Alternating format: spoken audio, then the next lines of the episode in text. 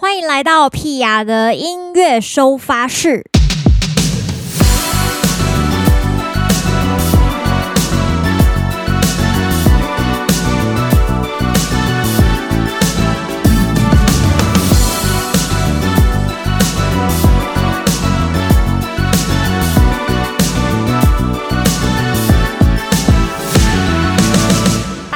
号的屁雅的音乐收发室，昨天是父亲节，大家有没有跟自己的爸爸好好的吃个饭呢？呃，八月份来到了第二周了哦，今天要跟大家聊什么呢？我们今天来聊聊日剧吧。其实夏季日剧已经默默的快要进入尾声了哈，哎，也没有到尾声，差不多一半啦。因为现在是八月嘛，那夏天就是到八月啊，没有错。那今天来跟大家推荐一下夏季日剧。其实前面一集狒狒聊日剧呢，跟大家聊到说，哎，我们最近开了一个 vlog，然后再讲，就是在聊日剧。那我们的第一集是聊大豆田永久子，那第二集呢，其实后来聊了 AV 帝王第二季。我也觉得蛮好看，蛮喜欢的。就山田孝之这个人完全放飞自我。那今天呢？诶，因为这两集都已经在这个 YouTube 上面可以看得到了，所以我今天想要来介绍一下夏季日剧，我觉得很推荐的几部。其实夏天的日剧看起来，嗯，就是一眼望去呢，好像没有春季这么的耀眼。就是说，不管是卡司啊，还是剧本啊，都稍微有一点偏老派。对，就是那种合家欢乐的剧，就是大家爸爸妈妈跟小孩可以一起一边看电视一边吃饭看剧的这一种内容。不过其实也没什么不好啦，就是。呃，一波高一波低这样子，看起来也不会觉得说，哎，就是分量很重这样。那今年夏天有几部比较有讨论度的吼，第一部叫做《家族募集》。如果呃，就是春季日剧，大家有看喜剧开场的话，里面的这个演员就是演那个一起，呃，就是马库贝斯这个团演短剧里面其中一个，就是捐杯这个角色。他叫做仲野太赫吼，如果你有看喜剧开场的话，嗯、就是这一个角色，这个演员呢，他在家族募集里面也算是主角了，对，就是有点像是跟他有一点关系而发展出来的一个故事。那这个故事其实我觉得议题本身蛮有趣，他就是在讲说，其实现在有很多就是单身的，哎。怎么说单亲呐、应该不是讲单身，单亲妈妈或是单亲爸爸，就是说一个爸爸自己带小孩，或是一个妈妈自己带小孩。那在这个上班就是生活中啊，又不能够说哎完全抛下工作，就是你白天还是得上班，然后晚上就要回家照顾小孩，这样子非常忙碌的这个状态。那呃，这个仲野太贺演的其实就是一个小时候算是。就是家人比较早过世啊，吼，然后就是好像妈妈也有抛弃他之类的，哎，这样会不会有点暴雷？总之呢，就是他演的角色就是一个非常希望有家族感的一个人，对，那他就希望他就找到一个呃空间，就是可以让很多人有点像 share house 这样，只是他更加的大，他希望可以让几个不同家庭一起住在这个地方，然后大家就是透过一起住在一间 share house 里面，就感受到彼此其实也可以成为家族的那种，也可以成为家人的那种支撑感呐、对，那我其实觉得这一部很温馨，就是虽然它现在只有出了两集，因为就中间刚好卡到东京奥运，所以中间其实有停播。然后，呃，有听说中野太贺在这段时间就是在在播出，就还在拍的时候啦，就是好像有。罹患那个新冠肺炎，所以也不知道是因为这样子呢，所以剧组暂时暂停了，还是说等奥运完全结束之后会继续播，这个还不是很确定啊啊！但是非常期待这一部啊，希望他可以赶快好起来，然后把这一部剧拍完这样子。其他部有非常大的讨论度的，有一部就是户田惠梨香所主演的《女子警察的逆袭》。这部其实就真的偏有点老派，就是我刚开始看第一集的时候，其实有点看不太完，就是我好像大概看五到十分钟吧，我就想说，这个太老梗了吧，就是反正就是讲女警的一些。而且是一般那种女警，就是基层警察哦，不是那种刑警。对，所以就是，呃，就讲一些比较生活面的东西，然后他就带一个菜鸟菜鸟女警这样子，然后菜鸟女警可能就会很崇拜他，然后就会开始有一些剧情这样。那其实日剧有很大一块都会演这种，就是老鸟带菜鸟，老鸟带新人呐、然后在这个过程中呢，诶，就是两个人变成好朋友啊，或者是有一些什么样的情节啊之类的，就有一大部分都是走这个路线的。那也没有不好啦，就是合家欢乐，非常适合看的一个内容。那这一部我觉得很有趣的地方是，平常其实对女警，诶，虽然就是确实看到女生的警察会有一点就是哇是女警这样子，但也不会真的什么。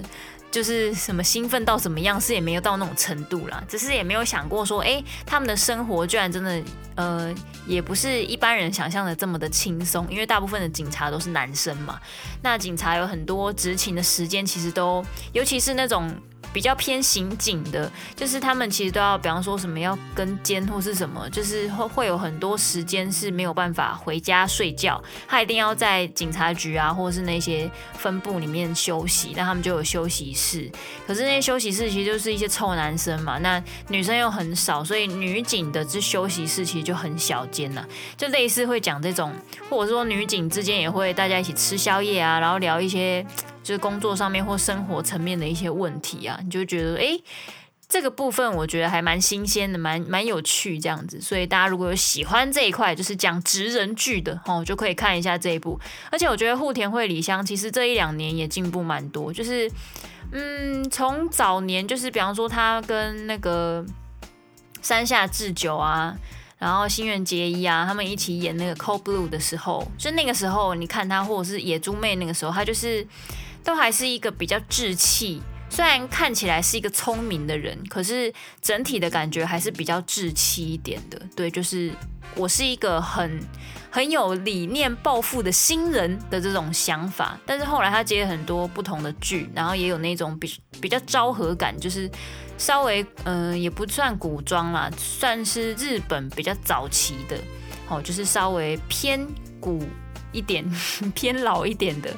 对，但是又不到，但还是时装，只是它是偏老这样，因为类似像我们的日剧时代这种感觉的一些剧，所以我觉得他后来也是有帮自己开启一些新的戏路，很不错啦。那他现在也终于演到了这个呃老鸟带新人里面的老鸟了，就是他以前都是演新人的角色，没想到有一天，天呐，连户田惠梨香都已经演老鸟了。好啦，可以啦，我今年也要三五了，大家讨论这个 OK 吗？不会太伤感情吗？好，下一步要推荐的叫做《女王侦讯室》，《女王侦讯室四》第四季了。各位，如果你在日剧就是你查的话，因为它有时候会有翻译上面的差别，如果你打。找找这个找不到，你就可以打紧急审讯室。总之呢，就是天海佑希主演的。那因为前三部我都有看，然后我本来本身就是天海佑希迷，所以他的每一部我都很喜欢，几乎啦。但是当然还是有一些我没有看的，因为我觉得天海佑希就是也也是常常很适合演那种合家欢乐的剧，所以有一些剧我也没有完全都有追。但其实因为他戏路也很广，他就是那种。嗯、非常有底子，然后也演非常久，就出道非常久的一个女艺人这样子。对，所以我很喜欢看她的戏，就是可以看出那种 就是女性很聪慧的那一面，然后很干练的那一面。可是她又有，就是她又有很幽默或是耍一些小笨的地方，这样就会觉得说，哎，很可爱。这种大姐很可爱，这样 非常喜欢可爱的大姐。那《女王侦讯是》这个系列，它是在讲说。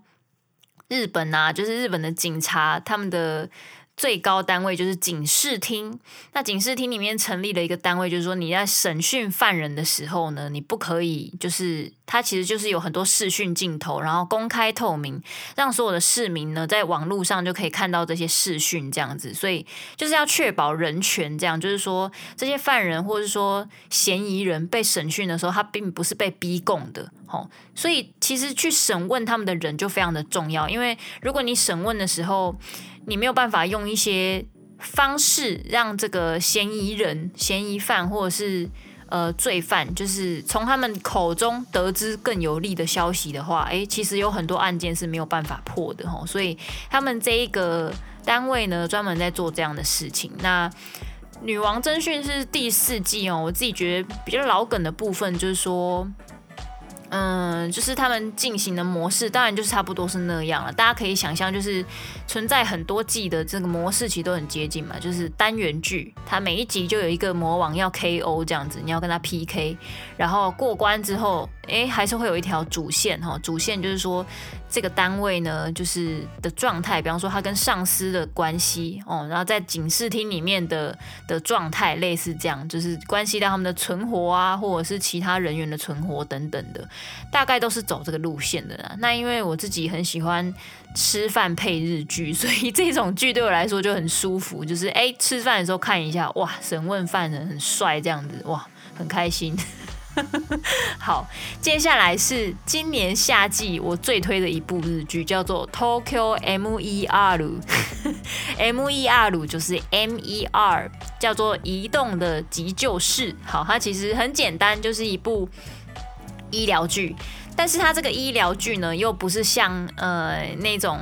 就是真的是讲说这个医术多高明那种，不是。它其实是有一点，它比较是在讲一种。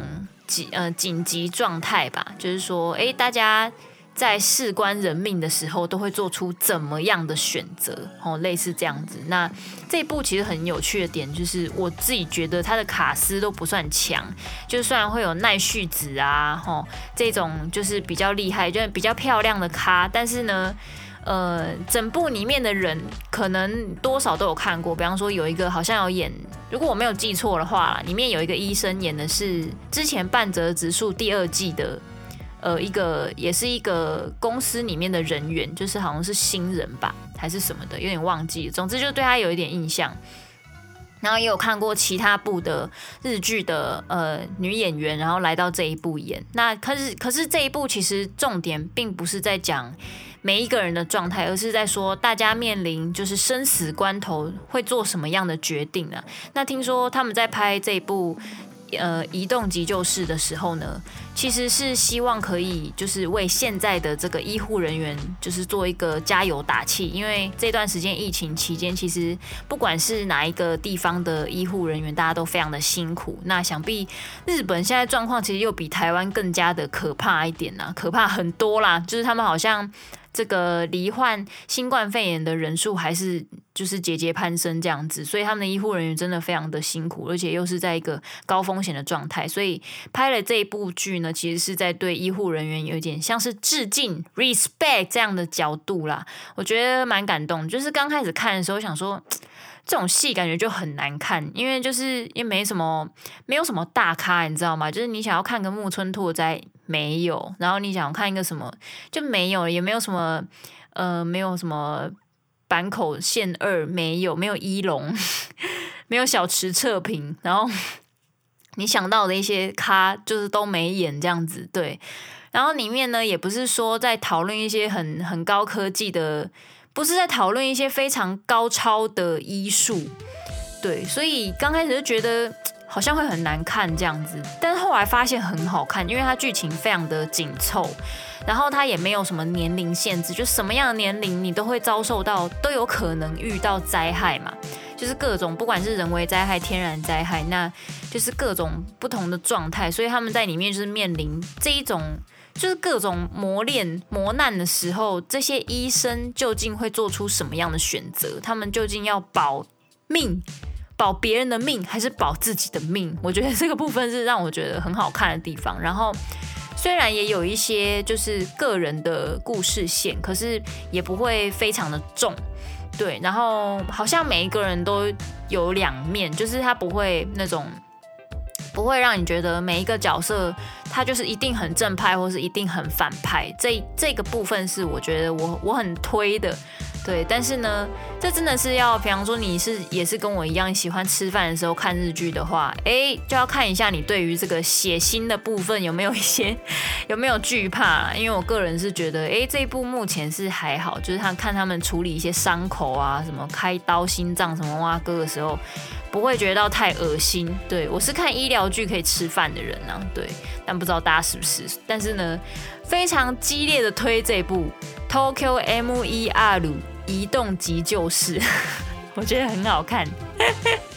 希望你们会喜欢。那其实我最近还有追另外一部，哇！大家想说屁啊，马上要死，怎么还有那么多时间可以看日剧？其实就是放松自己的时候。有时候哦，你就是躺在那边，你就还是会想公事。可是你如果把自己丢到日剧里面呢，你就会稍微抽离一点。所以有时候看日剧对我来说就是一种脑袋的放松。这样。那前阵子呢，有朋友跟我推荐了一部，其实算是很小品，但是很有趣的这个日剧，它叫做《写不出来》。编剧吉丸圭佑没有条理的生活，哦，它的片名非常的长，看这个片名就知道看的人应该没有很多。这一部，这一部你在 Netflix 上面是可以找到的，你基本上应该打写不出来就会跑出来，不然你打他的名字，他这个编剧叫做吉丸圭佑，吉就是吉祥的吉，丸子的丸，圭就是两个土那个圭，人部的佑。那他其实就在讲说一个编剧，他原本呢就是他跟一个呃。单亲妈妈结婚，然后结婚之后，这个妈妈呢，就是原本有一个女儿，那后，后来她又跟这个编剧，就是再生了一个儿子，他们等于是四个人一起生活。那单亲妈妈本身呢，后来就成为一个很知名的小说家，就不知不觉啦，反正就是写了作品之后，哎，就是获得好评，这样他就变成一个很有名的小说家，那就变成这个编剧呢，他要他要变成主夫。就是他自己要在家里面做家务事，然后来兼顾家里面的大小事，那就是有空的时候，哎，再帮忙写个一两集的这个编剧。那看了这部才知道说，其实日本有很多戏的编剧从头到尾并不是一个人写的，有可能会是第二集会是别人写，第三集会是别人写，或是有两个人一起写，就是常会有这种状态。那原本我对于编剧的想象，我真的都以为是一个人从头干到尾这样子，没有想到，哎，编剧居然还可以这样换来换去，然后，然后就是大家写的内容其实跟方向啊、能力也都有很大的差异这样子。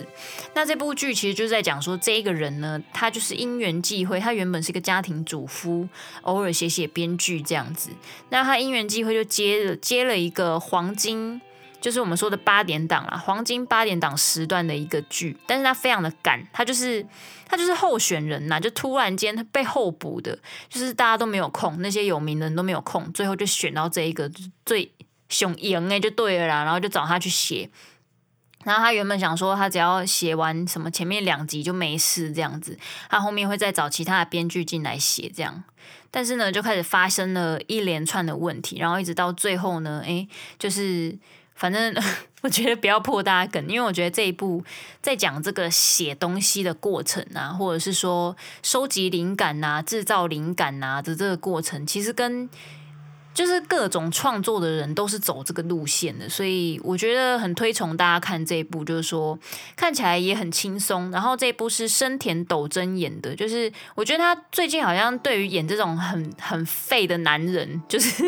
已经非常的上手，就是要么住，就是要演那种住家里的废废物废物儿子。要么呢，就是演这种就废物老公，就是 不知道为什么他这几年是被冠上了一个废物的一个 标签嘛，废物男主这样子，然后还把废物男主演得非常的可爱，非常的帅气，然后最后还是非常有有骨气这样，所以推崇大家可以看这一部写不出来，编剧吉丸圭佑没有条理的生活。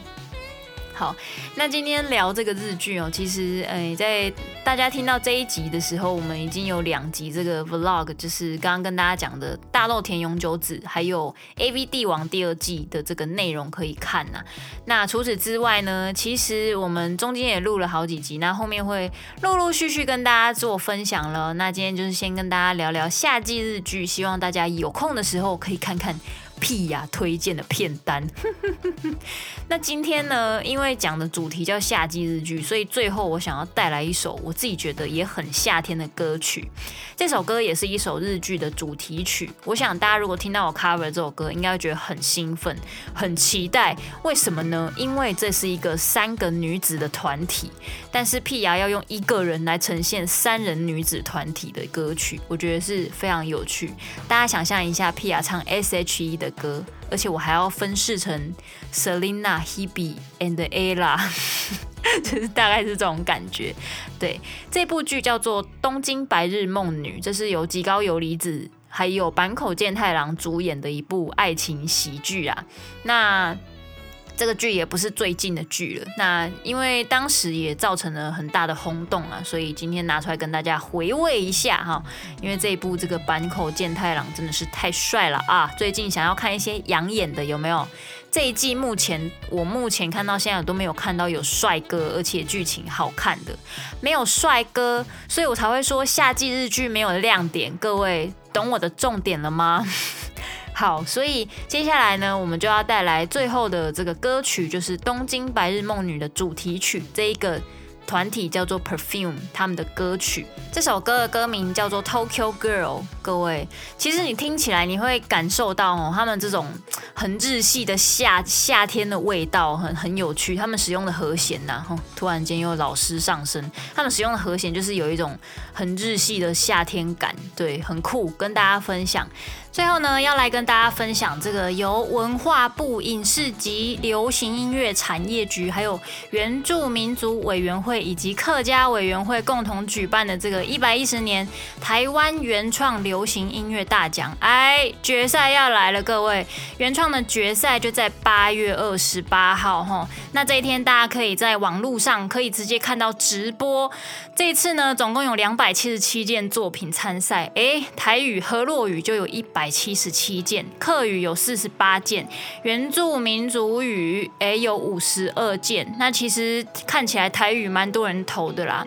那最后入围的呢，会有三十件的作品。今年其实听说哈，这个风格也是各种不同的哈，就是有独立有主流，然后很精彩的这个内容哈。所以希望大家在八月二十八一定要 follow 一下我们这个原创的决赛。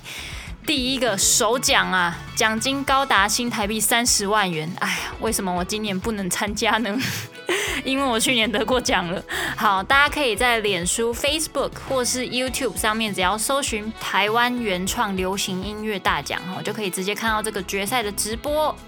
那因为呢，到时候如果真的在这个防疫上面呢，配套措施呢，有一些什么样的变化呢，都会根据这个疫情指挥中心哈做这个滚动式的调整。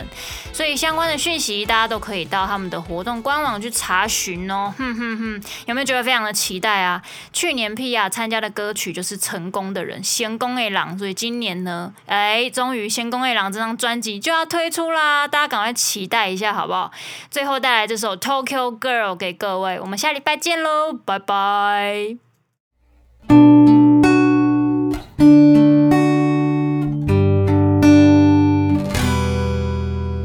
太阳が差し込む街で目を覚ます